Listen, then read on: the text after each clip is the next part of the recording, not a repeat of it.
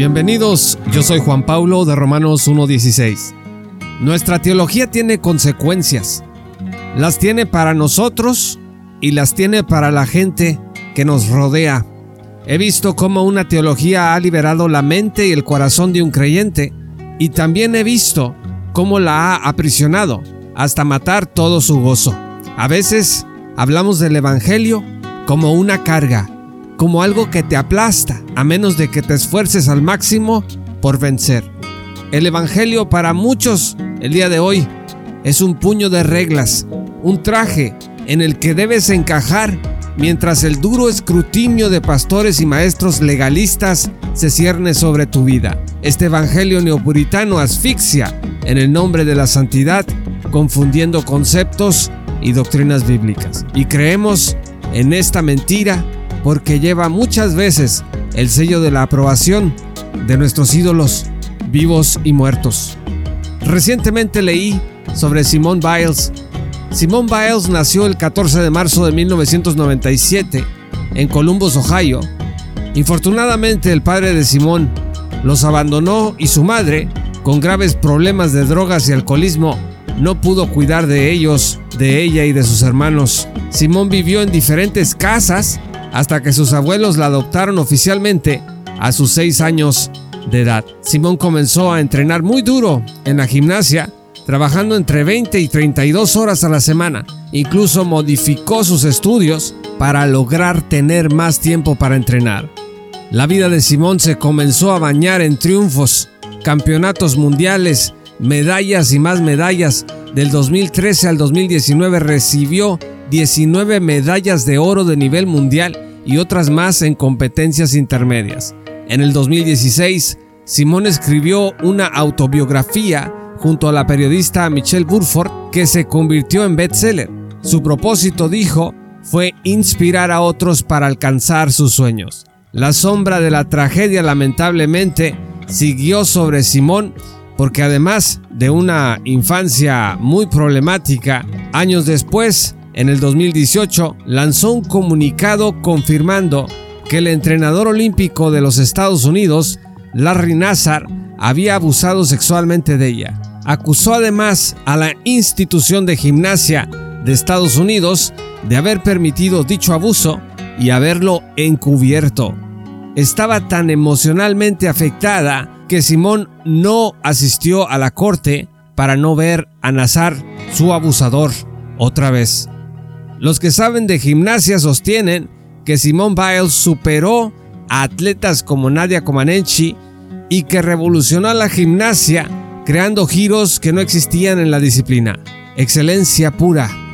Sin embargo, en las Olimpiadas en curso en Tokio, en un momento de superioridad clasificatoria acostumbrada, Simón sorprendió a todos al decidir abandonar la competencia por equipos por motivos de salud mental. Refirió estos problemas de salud mental como demonios en su cabeza, indicando desde luego una presión en su ánimo que afectó su concentración. Simplemente no confío en mí tanto como antes, expresó llorando. El estrés es muy alto. Para algunos, esto acaba de abrir un debate acerca de la exigencia deportiva y la salud mental. Queridos amigos, a veces las iglesias y los ministerios nos comportamos como instituciones con intereses privados a promover y proteger antes que como cuerpo de Cristo, donde todos los miembros se necesitan y se apoyan. Ocurre esto, por ejemplo, cuando encubrimos abusos para salvar el prestigio de nuestras organizaciones y proteger personas. También cuando echamos carga sobre las ovejas de Cristo o sobre los pastores que resultan excesivas, simplemente no bíblicas. También pasa cuando enseñamos una salvación que es como ganar un torneo esfuerzo tras esfuerzo humano sin importar nada, ni el bienestar propio, ni el familiar, ni el comunitario. Le decimos a la gente, un cristiano hace esto, hace esto, hace esto y hace esto y seguimos añadiendo requisitos a la gracia de Dios. Nunca es suficiente. Y si la gente colapsa intentándolo, le decimos, esfuérzate más, esfuérzate más. Hay gente en las iglesias que arrastra traumas desde la niñez, abusos y abandono. Y les decimos que la psicología es del diablo, que su problema es el pecado, que permanezcan en situaciones de abuso físico y mental, que se callen y que no ventilen estos problemas, porque Cristo, decimos, será vituperado por el escándalo. Queremos que la oveja de Cristo cargue con el mundo encima y que no eche mano de recursos que Dios ha permitido en su gracia, como los que ofrece la medicina o cualquier asistencia del Estado.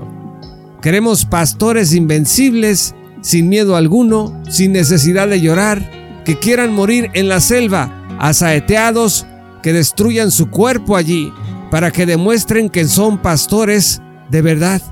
Queremos una iglesia que aparente no estar rota, que ofrezca una cara de invencibilidad al mundo, una cara de dureza, una iglesia que haga a los cristianos grandes y dominantes otra vez.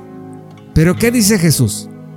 Dice la escritura en Mateo 11, 28, vengan a mí todos ustedes que están cansados y agobiados, y yo les daré descanso. Y el versículo 30 dice, mi yugo es suave y mi carga es liviana. Las medallas de Simón le gustan al mundo cuyo estándar es la conquista y el poder. Pero Simón quiere detenerse. Hay heridas en ella que deben sanar. Heridas, las últimas, que nacieron en medio de la institución que la entrenaba y la debía de cuidar. ¿Qué estamos haciendo en las iglesias con las ovejas que vienen a ser discipuladas? ¿Está la iglesia sanando o está infligiendo golpes y encubriéndolos para mantener su estatus? ¿Está nuestra teología trayendo descanso a los discípulos o está alterando sus nervios y creando personas depresivas, ansiosas y violentas? Estamos en un buen tiempo para reflexionar si nuestras exigencias espirituales son bíblicas y sanas o si hemos creado un ambiente tóxico para las almas, como ese ambiente que crearon los fariseos y que Jesús vino a desbaratar con su amor y su verdad hace más de dos mil años. Yo soy Juan Pablo de Romanos 1.16. Muchas gracias por escuchar este programa. Visítanos en www.jpaulomartinez.com. Dios los bendiga hasta que volvamos a encontrarnos.